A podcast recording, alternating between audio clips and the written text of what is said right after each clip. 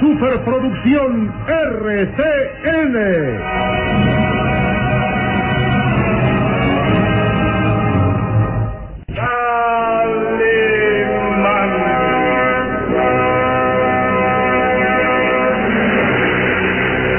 Caballero con los hombres, Galante con las mujeres. tierno con los niños. Implacable con los malvados. Así es, Calimán, el hombre increíble.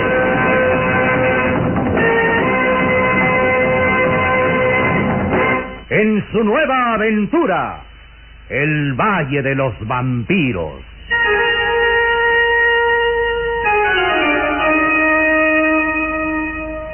El Valle de los Vampiros.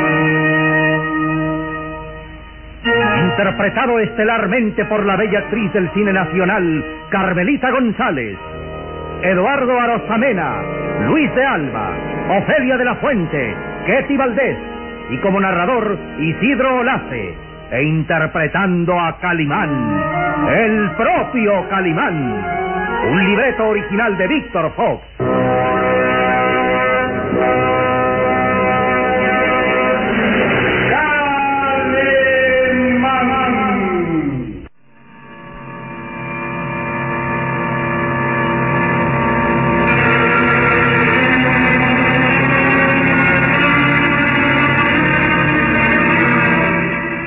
Y el pequeño Solín habían sido encontrados por el inspector Douglas, quien estaba dispuesto a detenerlos y regresar con ellos a Londres bajo la acusación de robo y homicidio.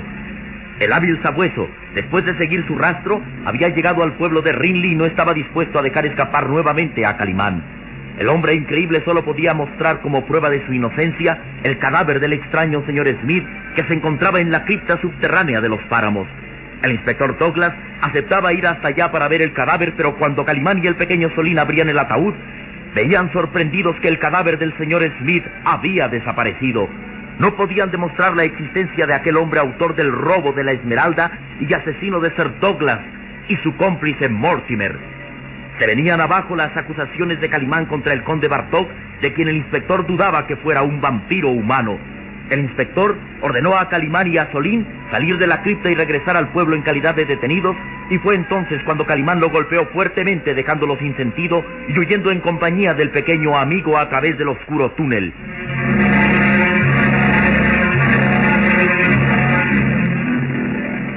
Y una vez que Calimán y Solín trasponían la pesada reja de acero internándose por el oscuro y húmedo pasadizo, el jorobado Jorvik salía de entre los ataúdes de la cripta y cerraba herméticamente la reja de acero. La curiosidad es el peor enemigo de Calimán. Tal como lo suponía, ha entrado al túnel y... va directo a la muerte. Nadie salvará a ese muchacho y al hombre de una muerte maravillosa. Informaré al señor conde Bardock que ya no tiene por qué preocuparse. Eh, Calimán muy pronto estará muerto. muerto. Y Jorvik abandonó la cripta mirando displicente al inspector Douglas, que yacía sin sentido a resultas del golpe que le diera a Calimán.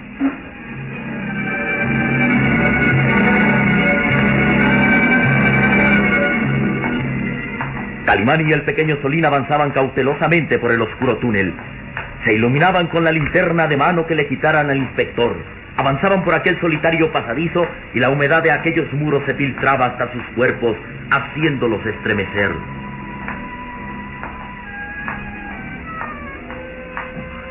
Calimán, ¿crees que este túnel nos lleve hasta el castillo? Es probable.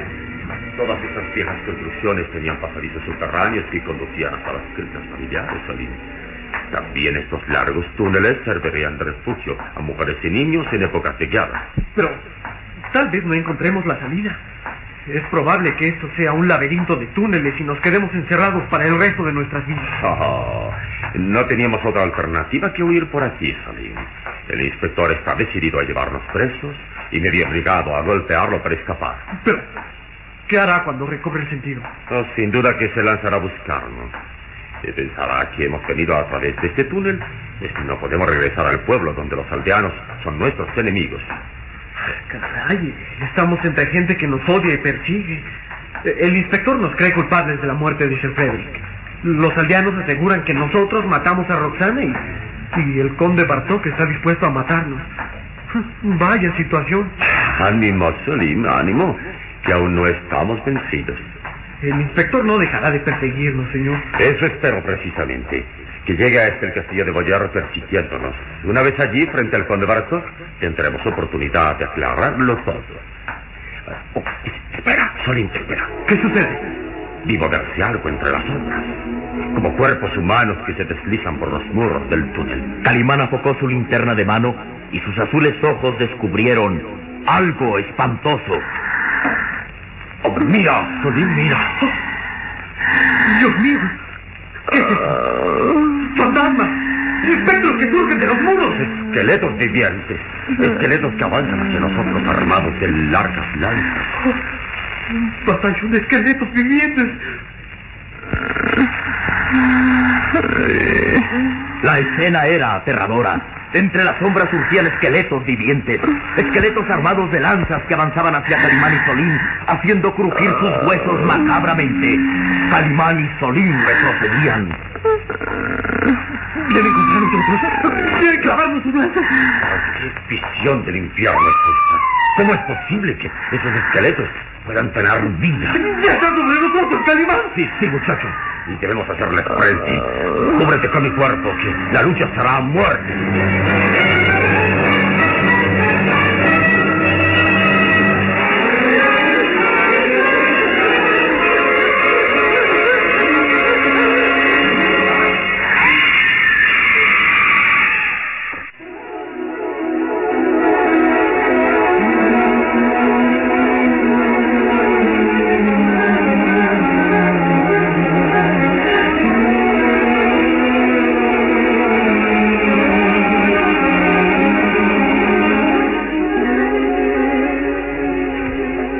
Calimán y Solín habían caído en una trampa mortal. Estaban dentro de aquel oscuro túnel y de pronto eran atacados por un fantástico ejército de esqueletos vivientes. Esqueletos que avanzaban haciendo crujir sus huesos, mientras en las cuencas de sus calaveras brillaba algo semejante a los ojos de una fiera. Avanzaban esgrimiendo largas lanzas con las que amenazaban ensartar a Calimán y a Solín. ¡Ah, Calimán! ¡Vienen contra nosotros! ¡Nos van a matar! Nos han cerrado el paso. No nos queda más que pelear. ¡Cuidado, Calimán! Uno de los esqueletos vivientes se lanzó contra Calimán, pero el puño del hombre increíble se estrelló en aquella calavera siniestra. Crujieron los huesos de aquel esqueleto viviente que se derrumbó como fulminado ante el golpe de Calimán. Pero los otros atacaron lanza en rifle. ¡Cuidado! ¡Cuidado, Calimán! ¡Cúbrete el cuerpo! ¡Cúbrete, Solín! Era una lucha desigual. Los puños de Calimán se estrellaban como martillazos contra aquellos esqueletos vivientes, pero conforme caía uno, otro más avanzaba tirando golpes de lanza contra Calimán. Eran unos demonios asesinos. ¡No podrá resistir mucho tiempo, Calimán! ¡Lucharemos hasta el fin! ¡Atrás! ¡Atrás, espectros del infierno! ¡Atrás! Los esqueletos vivientes avanzaban. Calimán y Solín retrocedían. El pequeño Solín sintió que la tierra se hundía bajo sus pies. ¡Ah, Calimán! ¡Cuidado! ¡Estamos al borde de un precipicio! Solín caía en un profundo pozo y Calimán lo miraba lleno de angustia. ¡Solín! ¡Solín! Y los esqueletos vivientes continuaban avanzando contra Calimán. Y una lanza hirió en el pecho a Calimán. Calimán se tambaleó al borde de aquel profundo abismo. Quiso aún luchar, pero las fuerzas lo abandonaron al sentir que trastabillaba en el borde del mismo. Se precipitó por aquel oscuro abismo donde segundos antes había caído el pequeño Solín.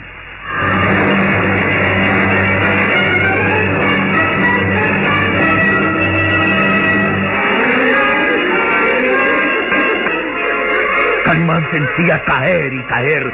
Su cuerpo giraba como un grotesco muñeco de trapo. Eran segundos que parecían interminables y por fin... Calimán cayó pesadamente. Todo su atlético cuerpo se estremeció al impacto de una caída de muchos metros en aquel oscuro y tétrico abismo. Trató de incorporarse, pero las fuerzas lo abandonaron. Buscó ansiosamente con la mirada a su pequeño amigo y...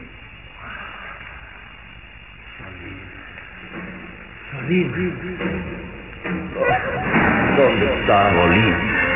Solín, clamaba Calimán. ¿Dónde estás?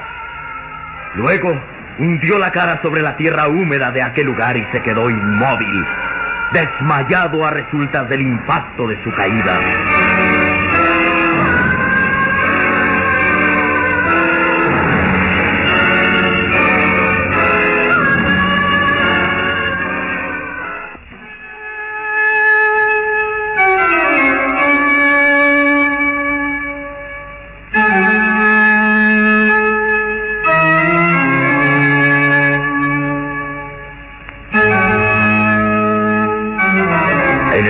Del castillo de Boyer, en el amplio salón principal iluminado levemente por las velas de los candelabros, el conde Bartok miraba extasiado a la hermosa Rue de Tornel, que ataviada con lujoso vestido de la época victoriana, permanecía inmóvil junto al gran ventanal, desde donde se dominaban los extraños páramos que rodeaban el castillo.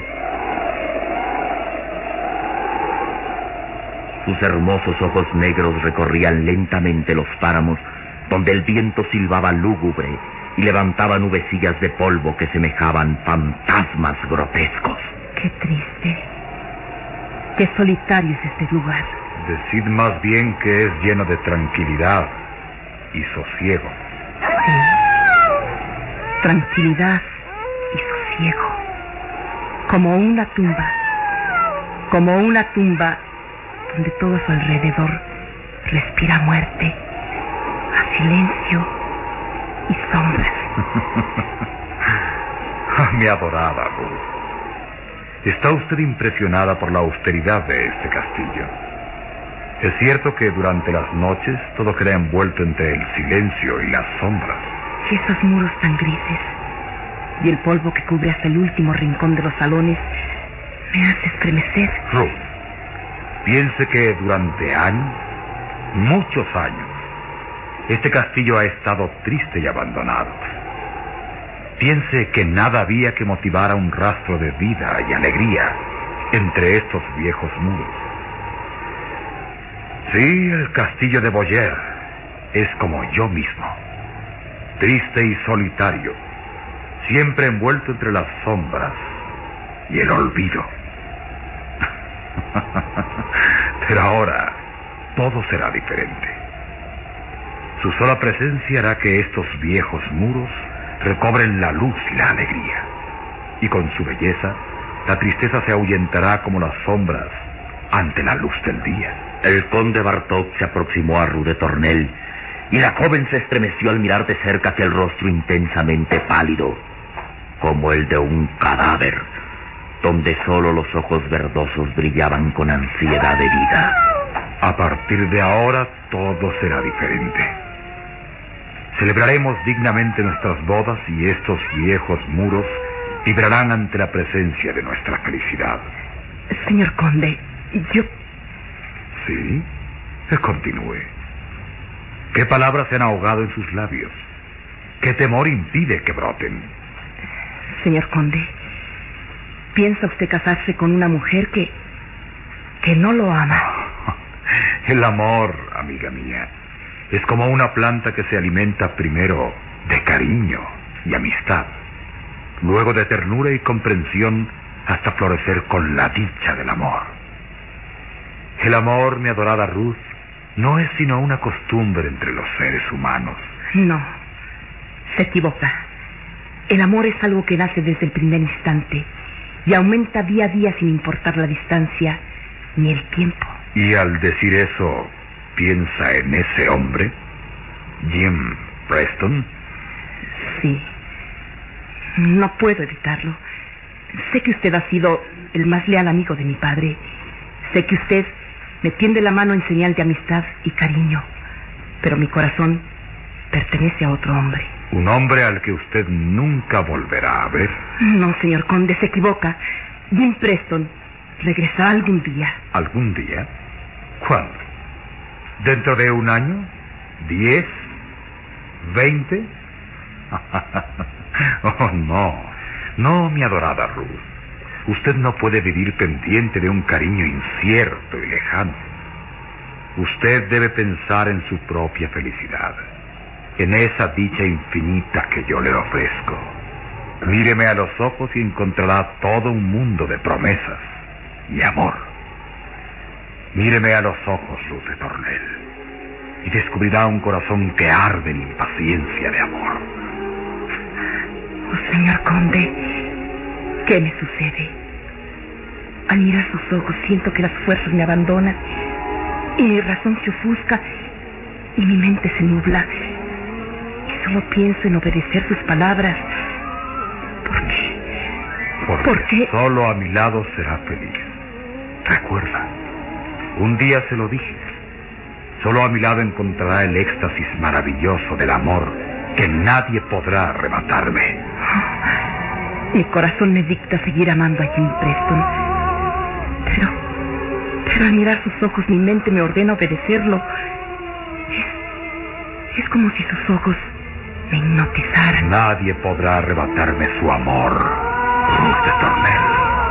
Nadie. Nadie podrá evitar que beba de sus labios tan rojos como la sangre todo el elixir de vida y juventud que lleva consigo. Nadie. Nadie. El conde Bartok dominaba a Ruth de Tornel con su mirada extraña y terrible. La joven era como un débil pajarillo ante el acoso de una serpiente. Luego, una voz hizo reaccionar al siniestro personaje. Eh, con la venia del señor conde. Jorvik, ¿qué haces aquí? Os traigo noticias, señor. Debo hablar. Acércate. Jorvik se acercó lentamente, balanceando el cuerpo con movimientos simiescos. El jorobado se acercó y en tono bajo y confidente dijo al conde. Señor, ¿sabéis? Calimán y el muchacho que lo acompaña penetraron en la cripta subterránea. ¿Qué dices? Pero... ay, descuidad, señor. Yo... yo ya me encargué de ellos. Cayeron en la trampa. Están prisioneros en el foso de la muerte. Prisioneros en el foso de la muerte, Jordi. Sí, ¿Sabe, señor conde, lo que eso significa? No podrán salir de ahí nunca, nunca. Tendrán una agonía larga y espantosa. Como ratas atrapadas. Digno final para Calimán. Bien, Jorvik. Retírate. Déjalo solo. Solo, sí, señor. Con la venia del señor conde.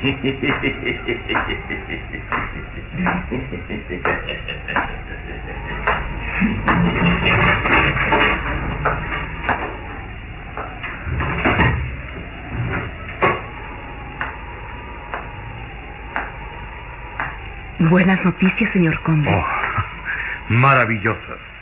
Maravillosas, Ruth. La única sombra que parecía interponerse en mi vida ha desaparecido. Debemos brindar, mi adorada Ruth, por nuestra felicidad, por nuestras bodas que se llevarán a cabo en la próxima noche de luna llena.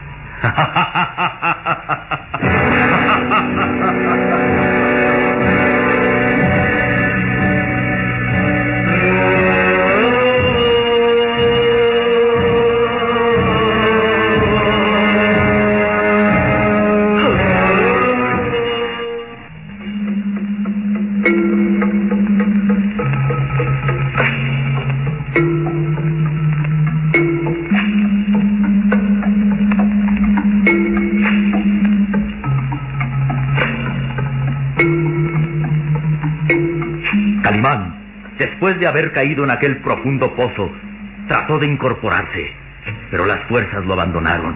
Buscaba ansiosamente con la mirada a su pequeño amigo y no lo veía. Después hundía la cara sobre la tierra húmeda de aquel lugar, quedando inmóvil, desmayado, a resultas del impacto de su tremenda caída. Poco a poco, lentamente y después de un largo tiempo, Calimán y Solín recobraban el conocimiento. Calimán se erguía limpiando ahora de sus blancas ropas de seda el barro de aquel lugar.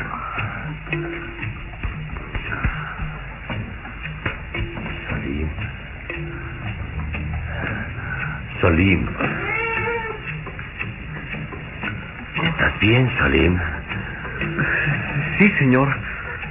Tuvimos suerte al no rompernos un hueso después de caer de tan grande altura y aquí hay ratas. Cierto, sí. Fuimos atacados sorpresivamente por ese ejército de esqueletos vivientes. Ah, Y aún así tuvimos suerte. Oh, Cuando caía creí que era el fin de nuestras vidas.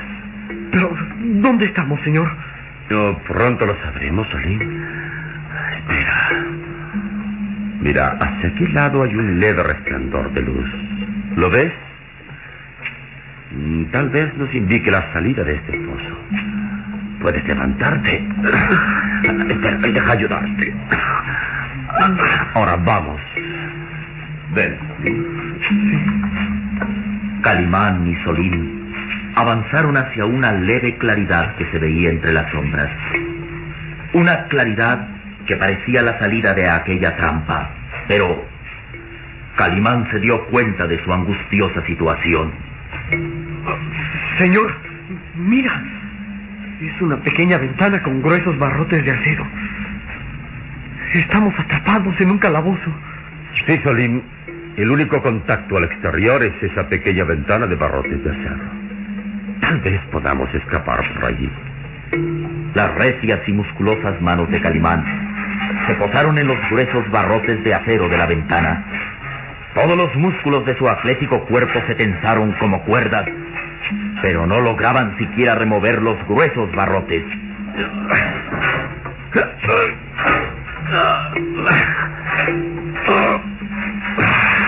Inútil.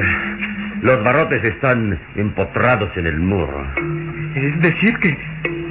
que este calabozo no tiene salida. No, muchacho, no.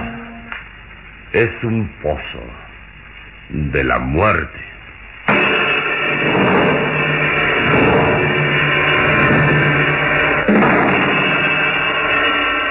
Calimán y Solín podrán escapar del foso de la muerte o están condenados a sufrir una larga y espantosa agonía. El conde Bartok llevará a cabo su boda con Ruth de Tornel.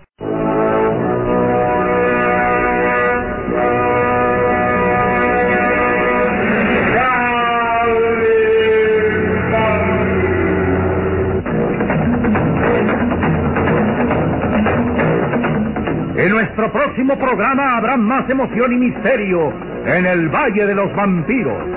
Y recuerde, donde se halla una injusticia que reparar, o la emoción de una aventura, o la belleza de una mujer, ahí está.